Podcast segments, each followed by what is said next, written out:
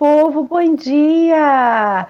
Domingo e nós estamos aqui no cafezinho matinal para ajudar a despertar nesse domingo aqui em Rio das Ostras. O tempo está ainda meio lesco-lesco, meio nublado, a chuva, graças a Deus, parou um pouquinho, mas é esse cafezinho que vai ajudar a esticar o corpo, colocar o corpo em movimento nesse domingo de dia de frio. E já vou começar nossa audiodescrição. Nós hoje somos três mulheres numa tela maior essa tela maior tem de fundo, é retangular, ela tem de fundo é, desenhos de livros e de uma xícara. No alto à esquerda nós temos um bolinhas, bolhas azul e rosa, e no canto inferior à direita nós temos um mini Jesus.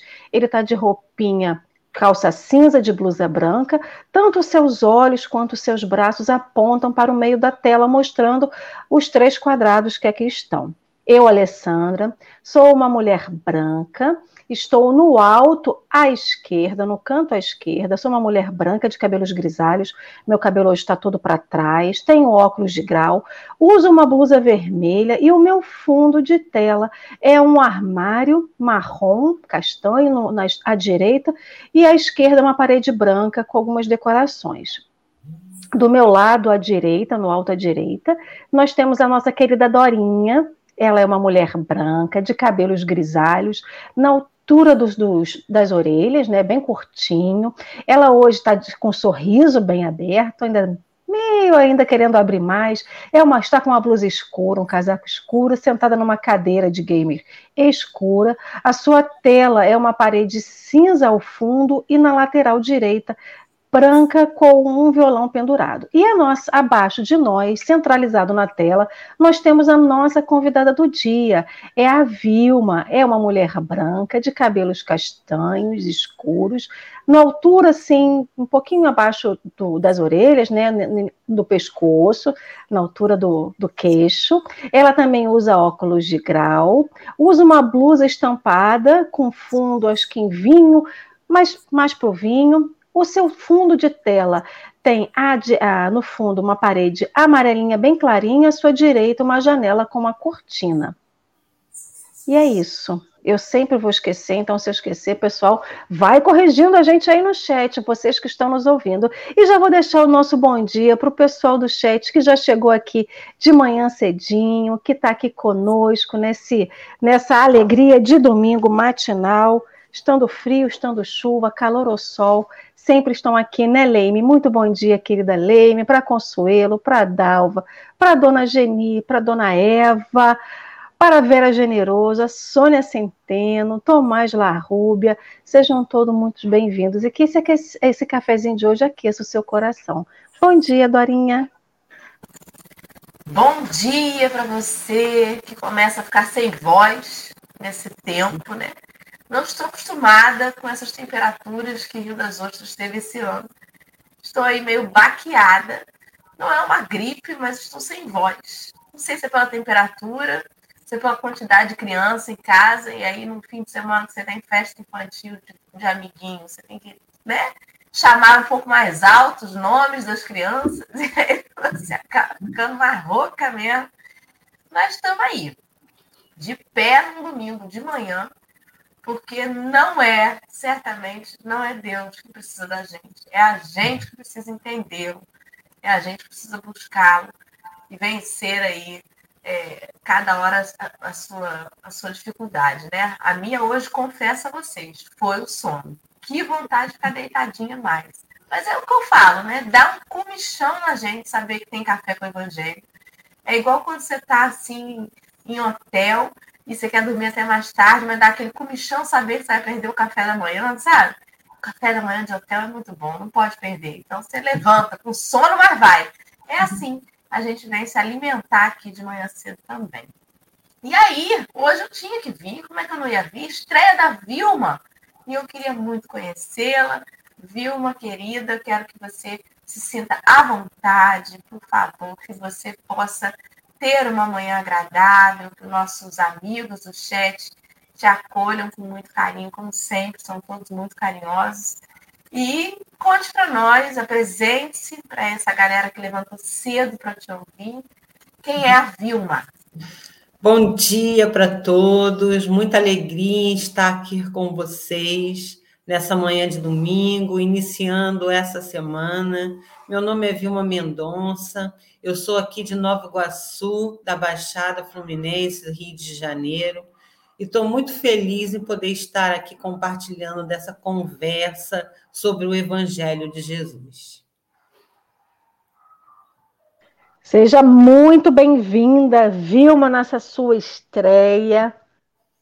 Eu, com alergia, começo a coçar os meus olhos. Seja muito bem-vinda, sinta-se à vontade, a casa é sua também. Você vê que o pessoal do chat já está aí, então que você sinta muito acolhida por eles. Então, queridos amigos, vocês que estão em casa, que vão nos ouvir depois, o texto de hoje está. É, se, é, vai comentar o versículo 34 do capítulo 12 do Evangelho de Lucas, que diz assim: Pois onde está o vosso tesouro, aí também estará o vosso coração. O texto de hoje que a gente vai ler, ele está lá no livro Caminho, Verdade e Vida, no capítulo 64. No chat já está o, o link para os textos. Então, você que está em casa, que não consegue acessar o chat, o, o chat que não consegue acessar a tela, está no podcast, é só ir no site de busca, dá lá um Google, Caminho, Verdade Vida, capítulo 64, lá na Bíblia do Caminho, no Testamento Xaveriano, é fácil de encontrar esses textos em casa tá bom? Então eu vou pedir Dorinha para fazer uma prece inicial para nós, para que a gente possa depois fazer a leitura do texto. Por favor. Consegue, amiga, com a vozinha assim? Tá. Ou quer que eu faça? Vamos orar, gente. Vai orando, vai tossindo, vai saindo, mas vai. Vamos nos concentrar essa manhã, unidos em pensamento, mais uma vez, essa grande família, nessa, grande banquete que Deus nos oferta todos os dias. Essa oportunidade bendita de estarmos aqui dispostos a ouvir, pensar, refletir e mais, Senhor. Quando finalizar esse trabalho, estejamos dispostos a realizar de fato as mudanças necessárias em nossas atitudes, em nossos comportamentos. Rogamos a inspiração dos bons amigos que nos assistem espiritualmente para nos incentivar cada vez mais a perseverar, a prosseguir nessa manhã, aqui onde estou tão geladinho, que o nosso coração se aqueça mais uma vez. Continue conosco, intuindo-nos, permitindo que outros momentos como esse se repitam. Que assim possa ser. Graças a Deus. E assim será.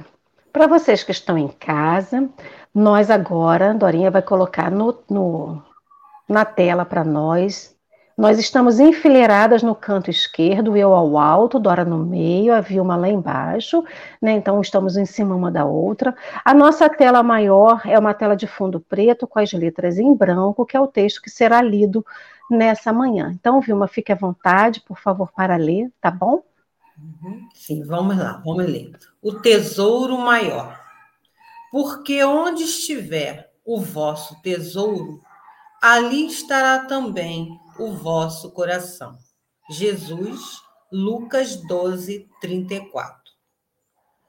No mundo, os templos da fé religiosa, desde que consagrados à divindade do Pai, são departamentos da casa infinita de Deus, onde Jesus ministra os seus bens aos corações da terra, independentemente da escola de crença a que se filiam. A essas subdivisões do eterno santuário comparecem os tutelados do Cristo, em seus diferentes graus de compreensão. Cada qual, instintivamente, revela ao Senhor onde coloca seu tesouro. Muitas vezes, por isso mesmo, nos recintos diversos de sua casa, Jesus recebe, sem resposta, as súplicas de inúmeros crentes de mentalidade infantil ou contraditórias ou contraproducentes. O egoísta fala de seu tesouro exaltando as posses precárias. O avarento refere-se a mesquinhas preocupações. O gozador demonstra apetites insaciáveis. O fanático repete pedidos loucos. Cada qual apresenta seu capricho ferido como sendo a dor maior. Cristo ouve-lhes as solicitações e espera a oportunidade de dar-lhes a conhecer o tesouro imperecível. Ouve em silêncio, porque a erva tenra pede tempo destinado ao processo evolutivo e espera, confiante, porquanto não prescinde da colaboração dos discípulos resolutos e sinceros para a extensão do divino apostolado.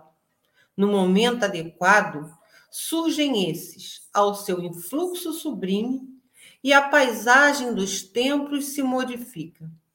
Não são apenas crentes que comparecem para a rogativa. São trabalhadores decididos que chegam para o trabalho.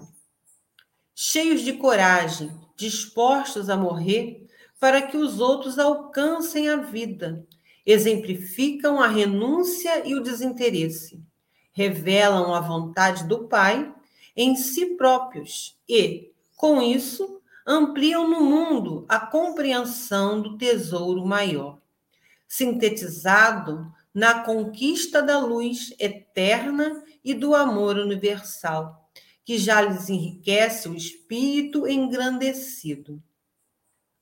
Emanuel. Nesse momento, minutinho só, rapidinho, Vima. Nesse momento, a gente volta para a tela normal, com os dois quadrados acima, e quer dizer, os dois retângulos acima e a Vilma centralizada. E abaixo a gente vai colocando os comentários dos nossos é, participantes do chat à medida, é, aos poucos. Então, Vilma, fique à vontade para os comentários, por favor. Sim, vamos comentar, né? Refletir em cima das palavras de Emanuel, citando esse texto de Lucas do Evangelho de Jesus os tesouros, né? Onde estão os nossos tesouros? Os tesouros do amor que Jesus nos pergunta, nos questiona. É um questionamento interno quando vamos fazer uma prece ou quando estamos conversando com Jesus, que é esse nosso pastor zeloso, que aguarda o nosso desenvolvimento para ver o que tem dentro de nós, dentro do nosso coração. E tudo isso que acontece é a nossa condição de estarmos ali buscando, conversando, pedindo a, Deus, a Jesus, aos santos, aos orixás, àqueles que nós nos dirigimos e temos a estes como a referência, né? para alguém maior que nós, nessa busca, nessa ida para o Cristo, no caminho do Pai.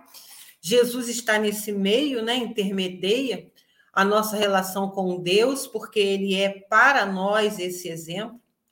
É, cada um de nós trazemos a nossa bagagem, né? Trazemos no nosso coração aquilo que adquirimos durante as nossas muitas idas e vindas no plano físico e também no nosso aprendizado na pátria espiritual, porque lá também aprendemos e crescemos. Então, esse aprendizado, aquilo que vamos construindo, que na verdade é a nossa herança de nós mesmos enquanto espíritos que somos, essa nossa herança vai acumulando e formando em nós as nossas ideias, as nossas vontades, os nossos objetivos, aquilo que guardamos no coração, aquilo que guardamos na mente, os nossos tesouros. Quando Jesus se refere a esses tesouros, ele quer dizer daquilo que guardamos e que para nós é precioso.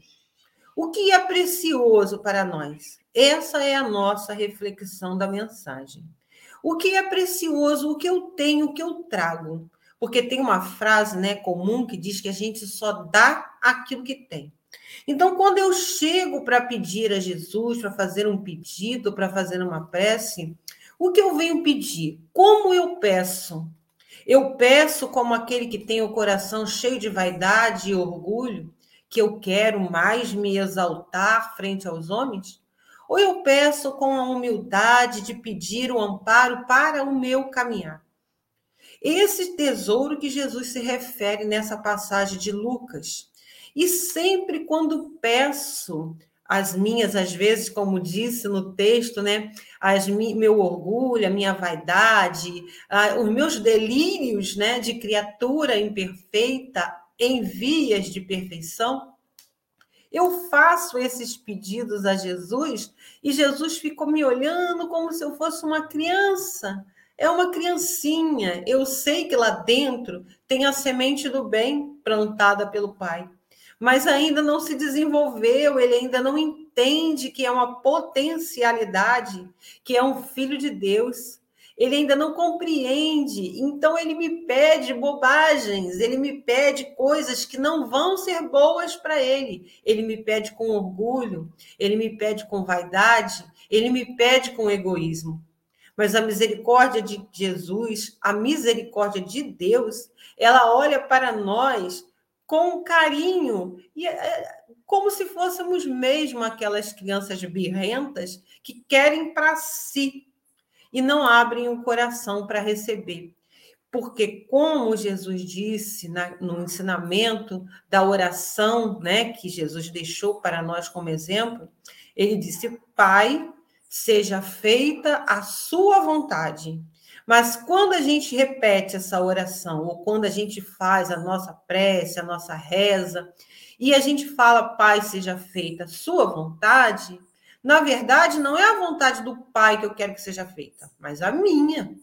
Ué, eu quero porque eu estou fazendo tudo certo na minha maneira de ver, né? Estou fazendo tudo certo, me esforço nisso, me esforço naquilo. Por que, que eu não posso ter aquele carro novo do ano? Por que, que eu não posso pedir isso para Jesus? Por que, que eu não posso pedir para Jesus, já que eu tenho aqui a minha casa tão bonitinha, mais uma casinha lá na praia? Por que, que eu não posso pedir isso para Jesus? Por que, que eu não posso pedir para Jesus que o meu filho passe na faculdade no primeiro lugar, que ele seja o melhor da turma? Por que, que eu não posso pedir isso para Jesus?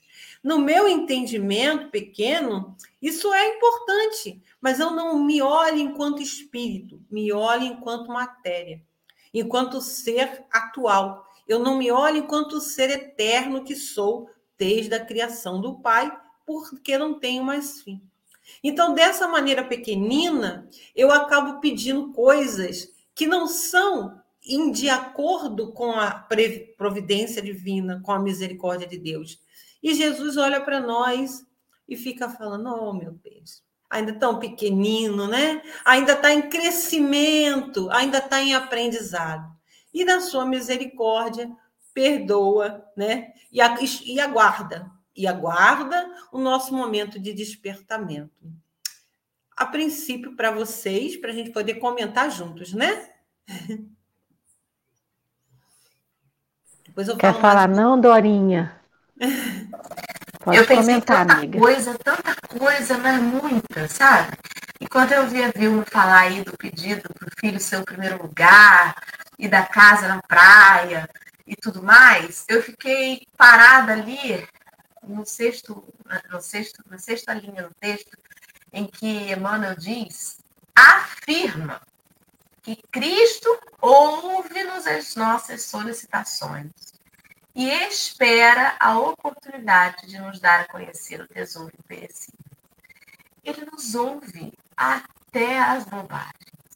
Ele não fala assim, peraí, peraí, Peraí, prece da Dora, deixa eu ver o que ela tá pedindo. Ah, não, isso aí eu não vou nem dar atenção. Isso aí não, isso aí deixa para lá que é bobagem. Não, ele escuta. Até as besteiras ele escuta.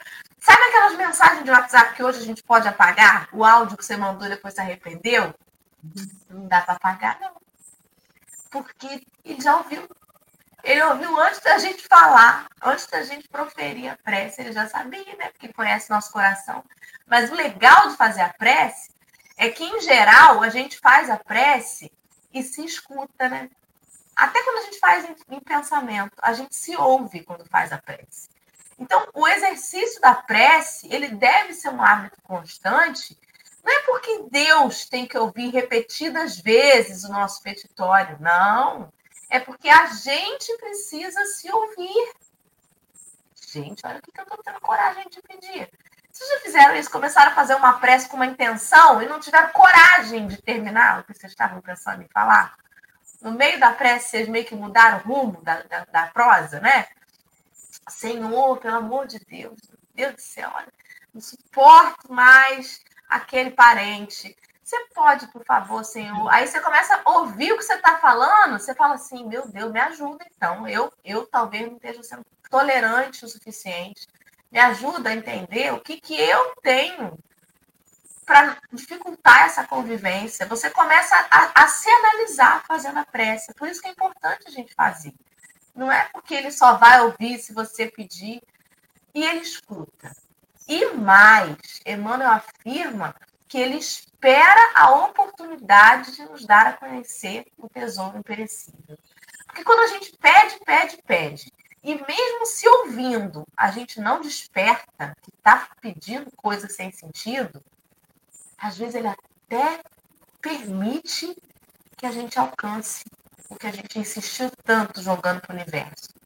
Sabe por quê? Porque ele sabe que aquilo ali não é o que a gente realmente precisa. Mas às vezes ele permite que a gente obtenha, que é para por fim perceber que eu nem precisava disso, que isso só me trouxe apunhamento. Sabe? É igual o sujeito pedir, pelo amor de Deus, para ficar famoso. Quero ficar famoso, quero ganhar dinheiro com a fama. E aí pede, pede, pede uma bobagem dessa. E aí no fim consegue e perde a paz. Não pode sair mais sem segurança. Não pode fazer um nada na rua que tem alguém tirando foto. E aí fala, meu Deus, o que, que eu fui fazer? Por que, que eu pedi isso? Né? Me lembra como se a gente tivesse a oportunidade lá do gênio da lâmpada da Aladim e tivesse que pedir três desejos. O que, que a gente ia pedir? É muito sério, porque toda escolha ela necessariamente vem atrelada a uma renúncia. Quando você precisa escolher entre dois caminhos, você tem que renunciar a um deles. Tudo aquilo que a gente, todo aquele caminho que a gente solicita, que a gente pede, ele implica em consequências. E aí, Emmanuel vem dizer, olha, Cristo espera a oportunidade de você perceber, na consequência, às vezes, daquela teimosia, qual que é de verdade o tesouro imperecível. O que, que é de verdade que importa nesse petitório constante. E antes de passar a palavra para a Alessandra, o mais importante é saber que nós não somos privilegiados. Ele não vai nos ouvir mais ou melhor, ou nos dar mais atenção, porque somos espíritas, né? A gente se gaba de dizer que é a terceira revelação, acho de uma prepotência tão grande isso, né? Eu acho, viu? Desculpa, mas eu acho a prepotência enorme, porque não, não, de, não da doutrina ser a terceira revelação, mas da gente encher a boca para dizer eu compreendo a terceira revelação, como se a gente fosse né, diferenciado. E aí ele vem dizer que os templos da fé religiosa são departamentos da casa infinita de Deus e ele está em todos os templos religiosos em todas as congregações de pessoas que se reúnem na intenção de entendê-lo, de percebê-lo, de ter a presença dele, ele está em todos, ele não está só na casa espírita, não. E ele não escuta petitórios infantis nos outros templos religiosos. Não, ele escuta aqui também. Aqui também, às vezes a gente né, dá umas escapulidas, dá uns tropeços. E é fantástico saber isso, que ele realmente não faz diferença. É só um departamento diferente na casa infinita de Deus. Infinita, é um cisco. A casa espírita que a gente está é um cisquinho. A casa de Deus é infinita. Isso é tão grandioso, né? Fala aí comigo. Olha a sincronia, né? A primeira coisa que eu anotei aqui no caderno enquanto a Vilma estava falando foi essa observação que Deus e Jesus, como bom pai e bom irmão, nos ouve independente das questões mais frívolas ou estapafúrdias que a gente pede. Aí eu fiquei pensando e passando na minha memória quantas vezes eu quis conversar com meu pai e com a minha mãe, e às vezes estava atolado de trabalho, de atividade doméstica, consertando alguma coisa dentro de casa, e aí você fala: Você me ouviu? Ouvi tudo. O que, que eu pedia? Não sei. Quantas vezes a gente faz isso com os nossos amigos, com os nossos parentes, com os nossos filhos, os companheiros e companheiras que convivem conosco? Fala, fala, fala, fala. O que, que eu pedi? E desculpa, fala de novo que eu não ouvi o quanto a gente não ouve as pessoas, e mesmo a gente falando um monte de patacada, pedindo as coisas mais frívolas possíveis, Deus nos ouve. Jesus nos ouve. E é sobre isso, é sobre ouvir, é sobre escutar efetivamente. Aí a Luciana Izar fez um comentário que eu achei muito interessante, que ela aprendeu quando criança né? Que a gente, quando vai ter com Jesus, a gente tem que levar o que está no nosso coração, independente do que é. Porque, como Ele, Jesus e Deus, nos conhece na nossa intimidade, Ele sabe o que a gente é. A gente não tem como mascarar. A gente pode ser a pessoa mais malvada do mundo, com intenções mais perversas, mas mesmo assim Ele vai ouvir. Então, quando a gente entrega o nosso coração a Jesus, o nosso tesouro, a gente tem que entregar o tesouro que está polido ou que está apodrecido. Porque só ele vai poder nos ajudar nesse processo de cura e de descoberta.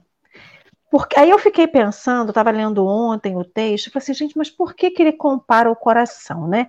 E aí tem várias explicações na internet sobre o coração.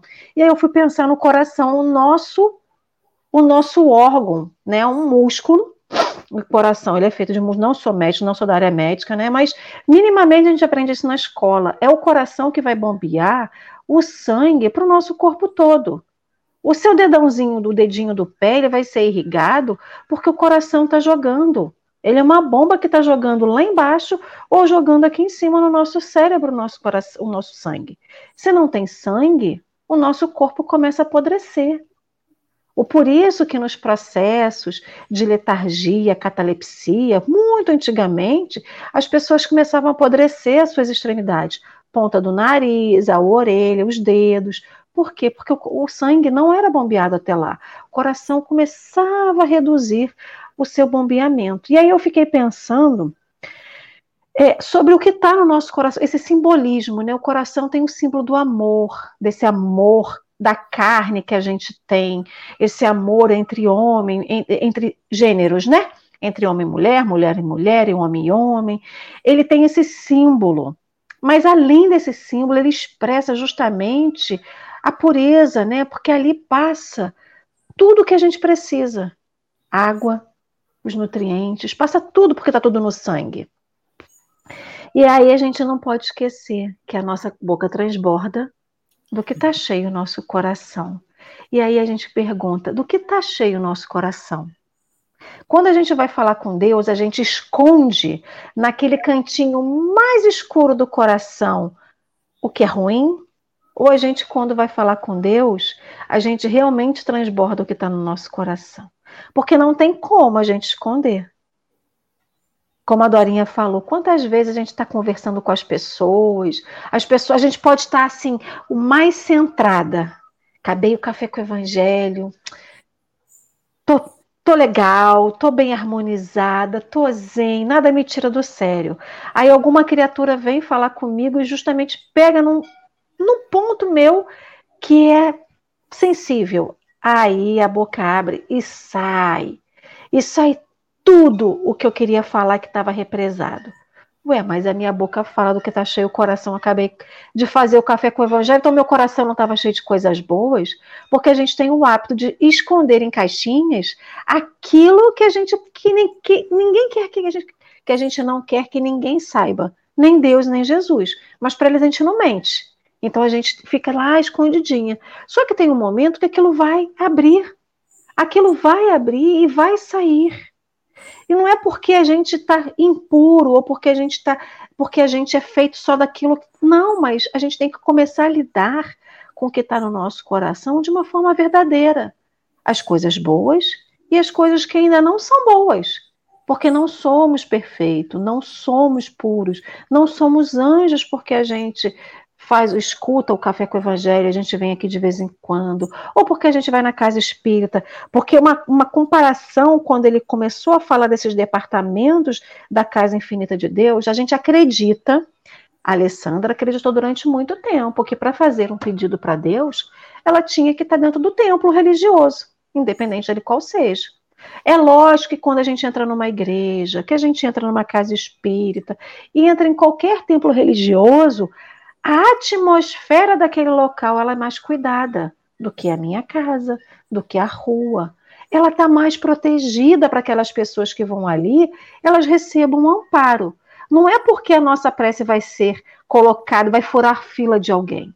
Não é para isso que o templo religioso é. É para que a gente se conecte com o que realmente a gente quer e precise e que a gente também tenha proteção no que fala com Deus. Porque ali é o momento até de falar assim: Deus, o meu coração só é ódio, ele só é raiva. E eu não tenha medo de falar dentro do templo religioso, porque eu vou estar protegida, porque qualquer coisa eu vou ter amparo.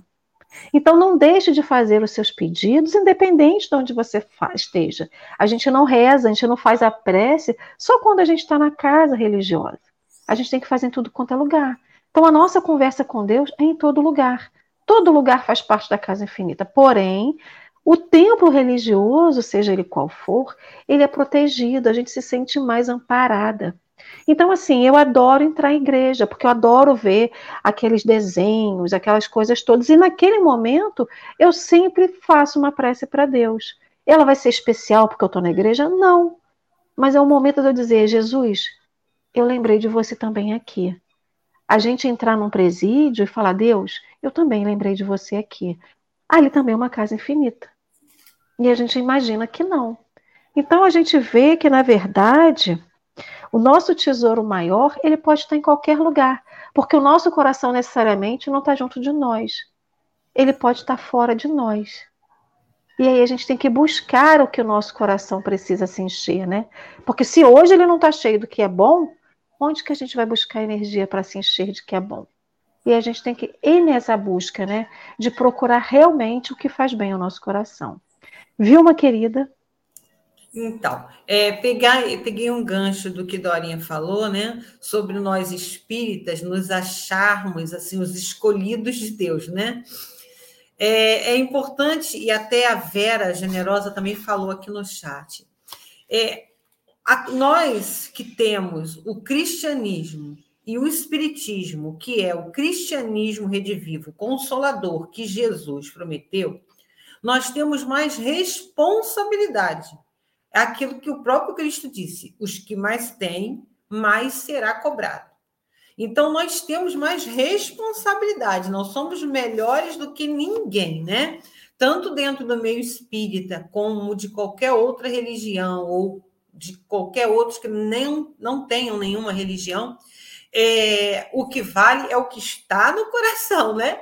Como diz a, a passagem, o comentário de Emmanuel e a passagem do Cristo. Então, é o que eu tenho no meu coração, porque eu posso estar em qualquer denominação religiosa com aquele perfil, né? De, de eh, certinho, bonitinho, calminho, mas dentro de mim está lá um turbilhão e a gente consegue até ocultar o que se passa dentro de nós de outras pessoas que, que, caminham conosco, que nos veem na rua, que nos veem falando na casa espírita ou fora dela, mas a gente não consegue ocultar isso de Jesus. Tanto é que quando ele comenta aqui no texto, ele sabe o que está dentro do nosso coração. Como disse a Alê, o coração ele é um simbolismo do espírito encarnado, porque é o coração que mantém o nosso corpo físico vivo, né? Quando se bem que o cérebro é que é comanda, mas o coração é que faz essa circulação, né, de todo é,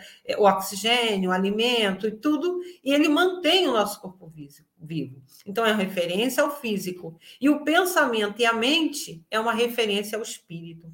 Então veja, Jesus olha o coração, o que eu trago, o que eu carrego, enquanto espírito reencarnado, e ele olha a minha mente, o que eu carrego enquanto espírito, né? As minhas andanças, a minha herança espiritual que eu trago das minhas muitas idas e vindas. Então, não adianta querer se ocultar de Deus. Não adianta querer se ocultar de Jesus, porque é simplesmente uma infantilidade. A gente não vai conseguir se ocultar dele.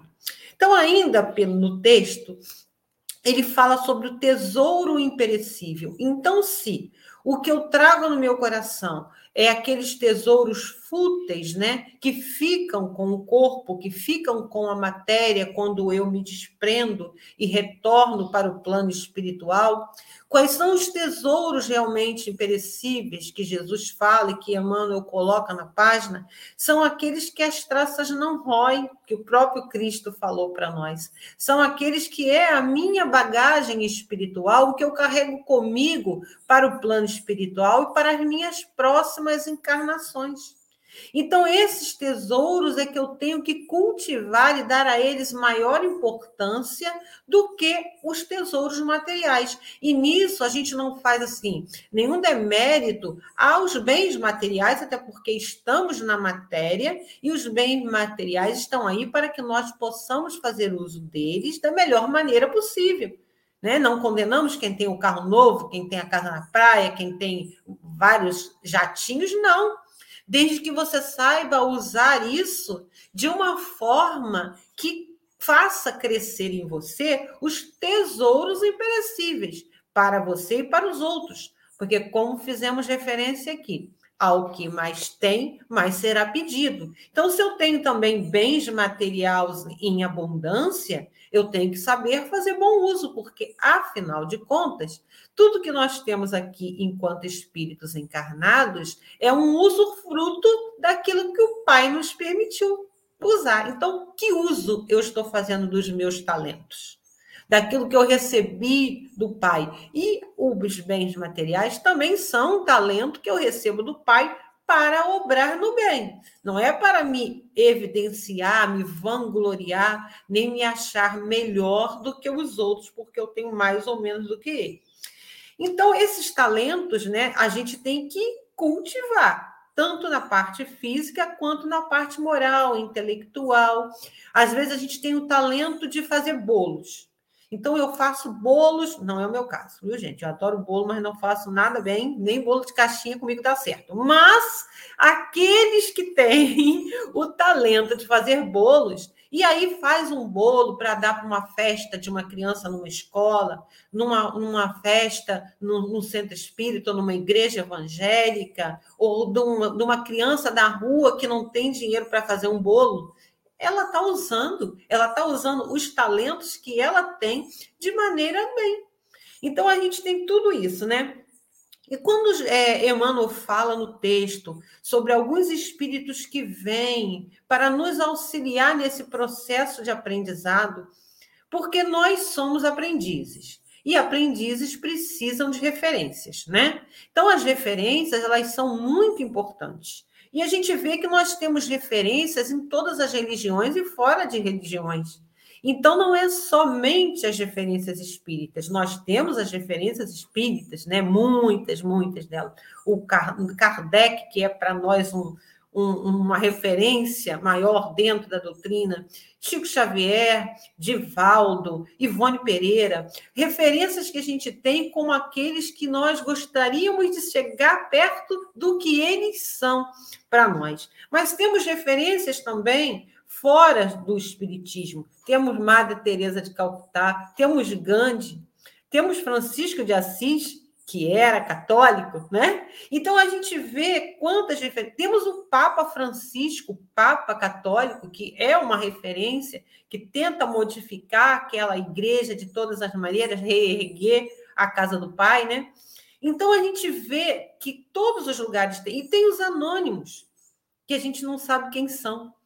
que são aqueles que trabalham no anonimato para aumentar essa obra de Jesus na terra. E esses a gente sequer conhece, sequer ouve falar, mas em cada comunidade, em cada espaço, a gente vê essas obras crescendo. E obras que, ligadas a religiões algumas, sim, e outras obras que não são ligadas a religião nenhuma.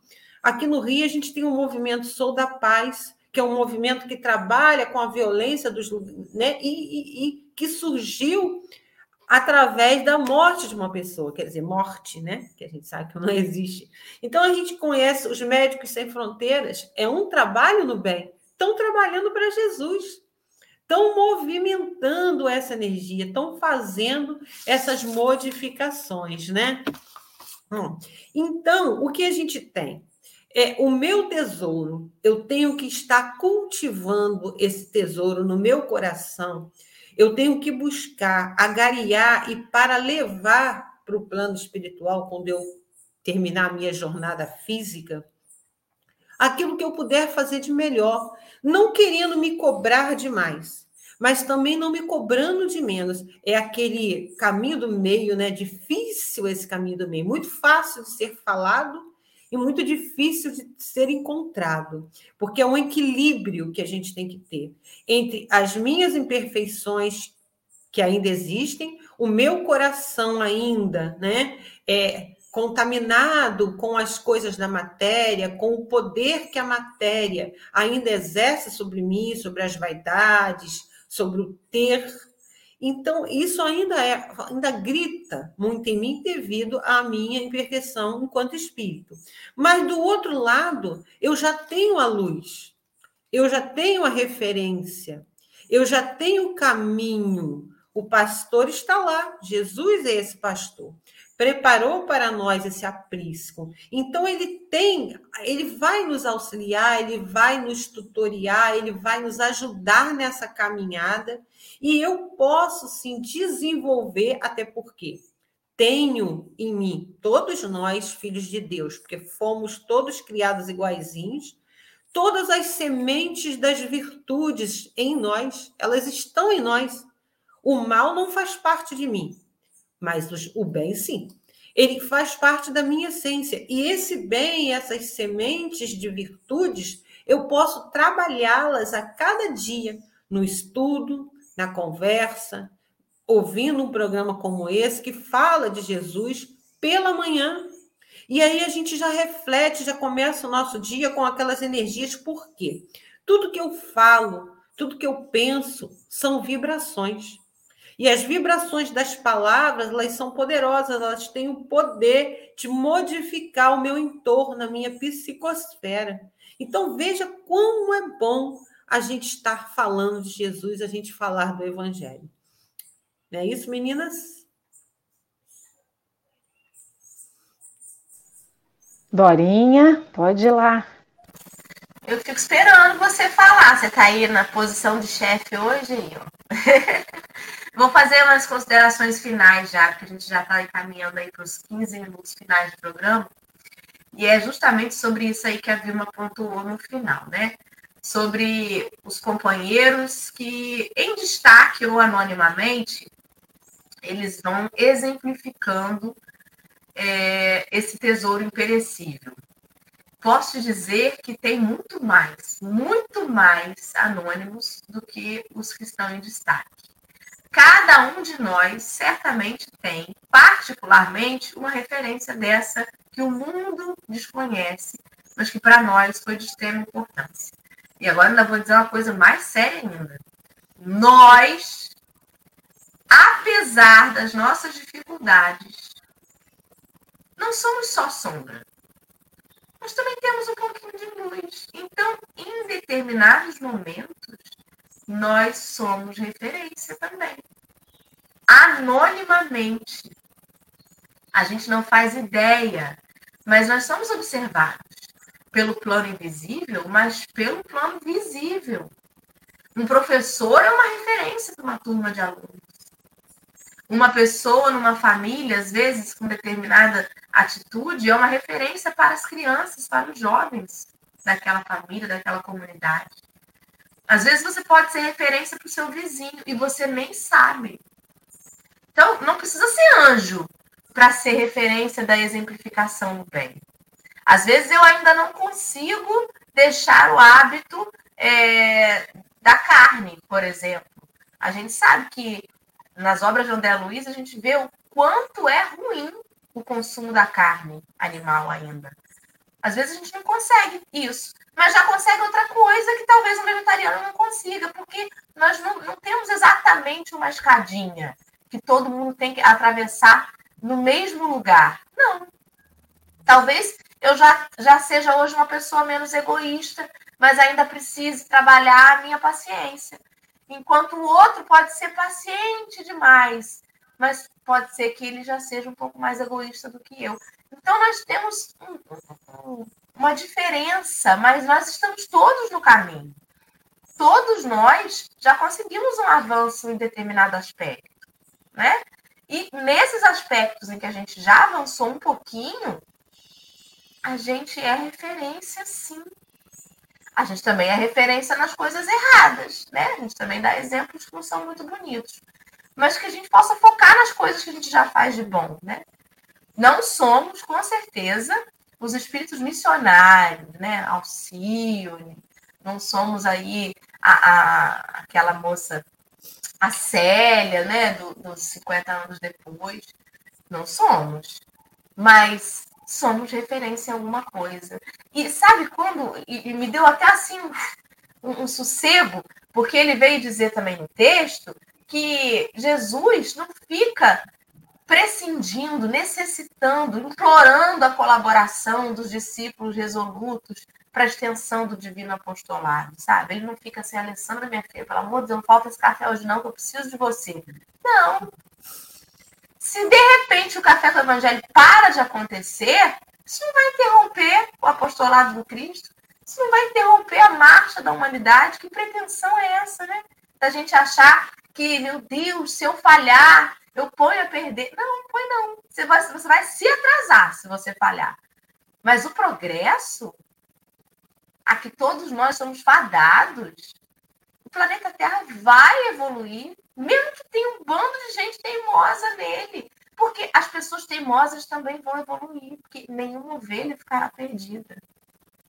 Isso é muito importante, porque no momento em que ele fala sobre o tesouro e o coração, nos convida a uma análise muito íntima, porque eu não tenho como saber o que vai no coração dos meus companheiros para apontá-los, para julgá-los.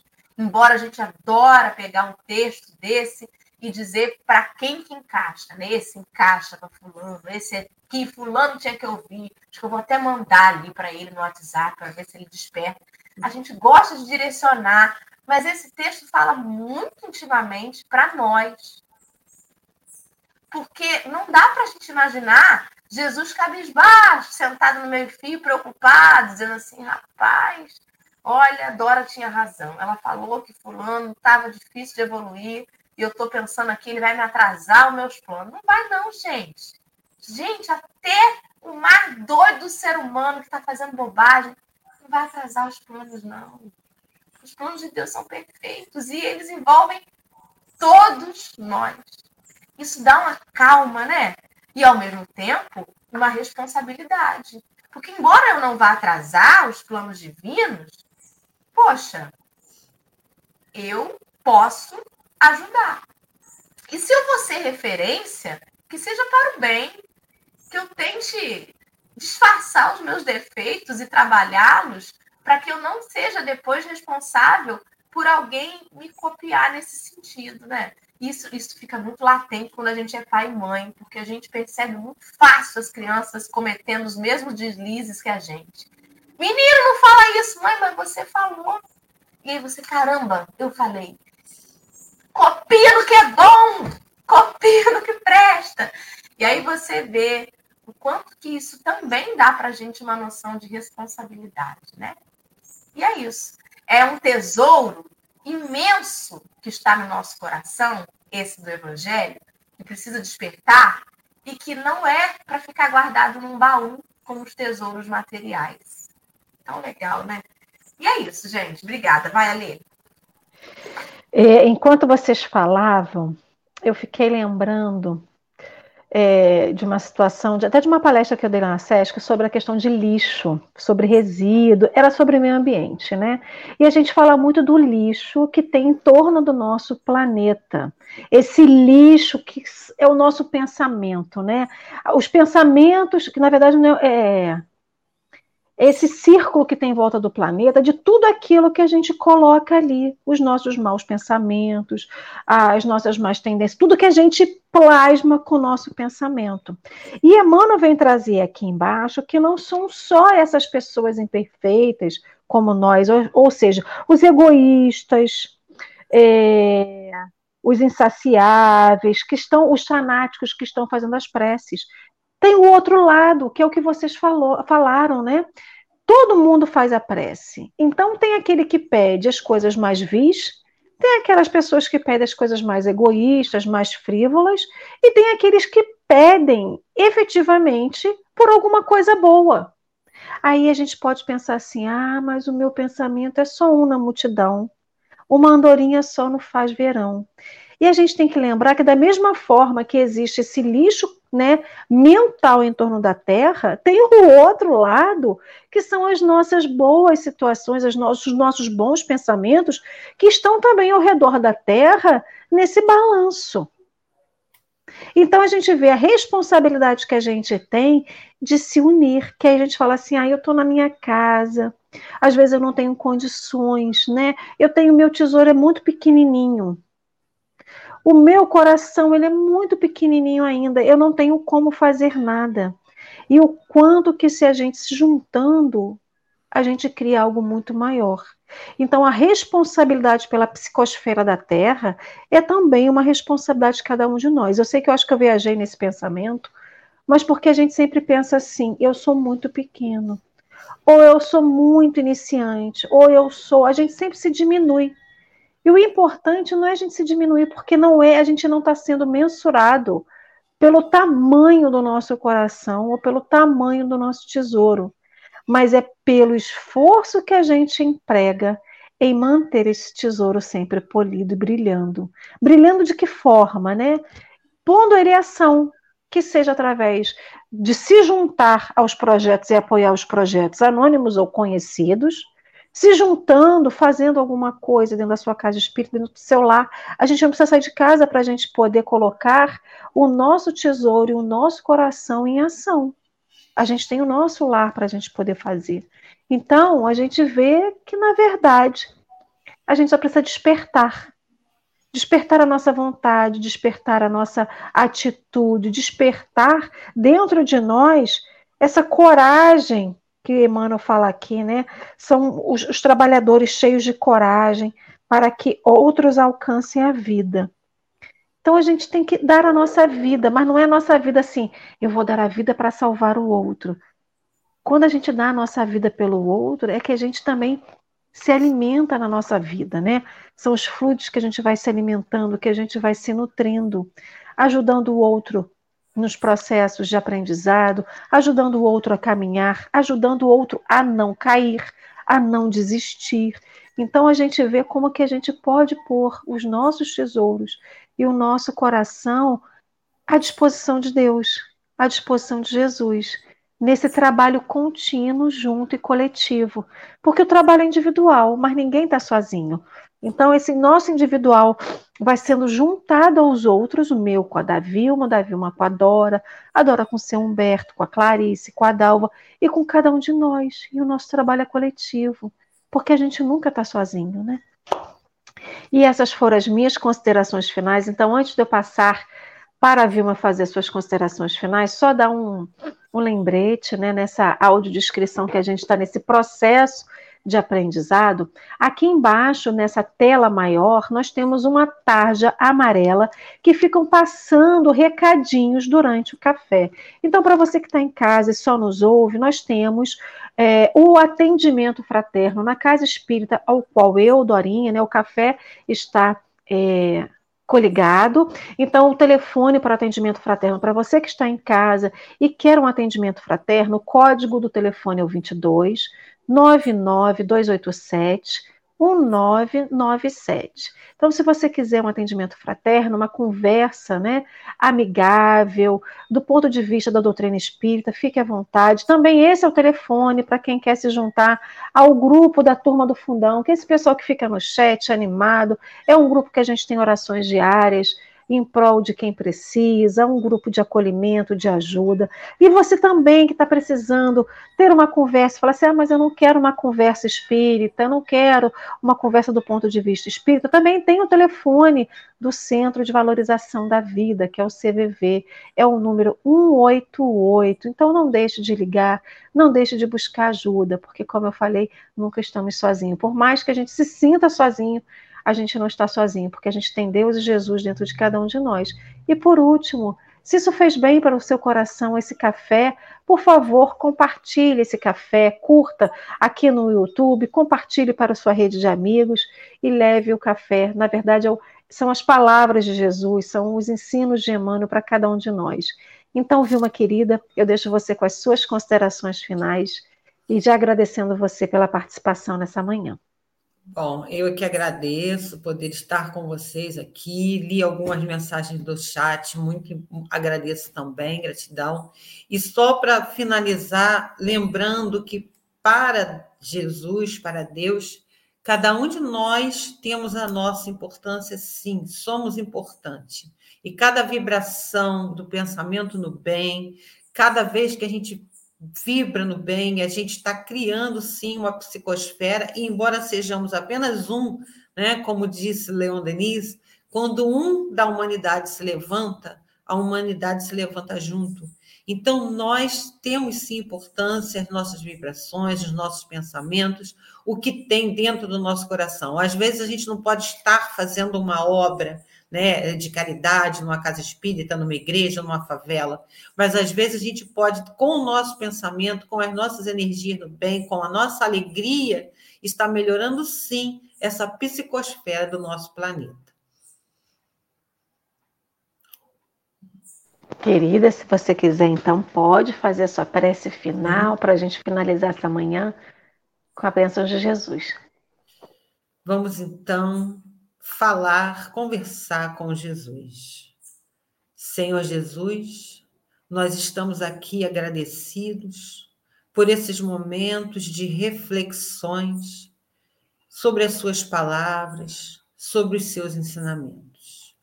Mas também, Senhor, de coração agradecido e energizado, precisamos te pedir, porque ainda somos frágeis, diante, Senhor, do nosso presente e do nosso passado, que às vezes nos cobra pela nossa consciência. E por isso te pedimos, porque sabemos que somos seus irmãos, filhos de Deus, e que nesse caminho de crescimento e evolução precisamos do teu amparo, porque muitas vezes caímos, tropeçamos, mas com a sua ajuda nos levantamos e continuamos a caminhar na sua direção, na direção de Deus, na direção do bem. Pedimos as forças, o amparo, a ajuda para todos nós, não somente nós que estamos aqui irmanados nesse pensamento, nesse estudo e nessas reflexões, mas pedimos pelo nosso planeta Pedimos, Senhor, por todos os nossos irmãos encarnados e desencarnados ligados à Terra, que o seu amor e a sua misericórdia possa tocar a cada um, envolvendo, auxiliando para que possamos deixar as virtudes do Pai, herança divina que temos nos nossos corações, crescer em nós a cada dia, para que a cada dia, Senhor, possamos nos melhorar e melhorar a terra em vibrações, em amor e em paz. Que a sua luz e a sua bondade continue conosco durante esse dia de domingo e por toda a semana que se inicia. Agradecemos a Ti e a Deus, aos bons espíritos, por estarmos aqui. Obrigado, Senhor. Fica conosco, ampare a nossa caminhada, agora e sempre. Assim seja e assim será. Gratidão a Vilma, gratidão a Dorinha, a todos vocês que aqui tiveram no chat, que virão depois, nos ouvirão depois. Obrigado, um ótimo domingo e não esqueçam, curtam bastante hoje, descansem, mas amanhã, sete da manhã, tem café com o Evangelho, porque todo dia tem. Um beijo no coração de cada um de vocês. Bom dia, tchau. tchau.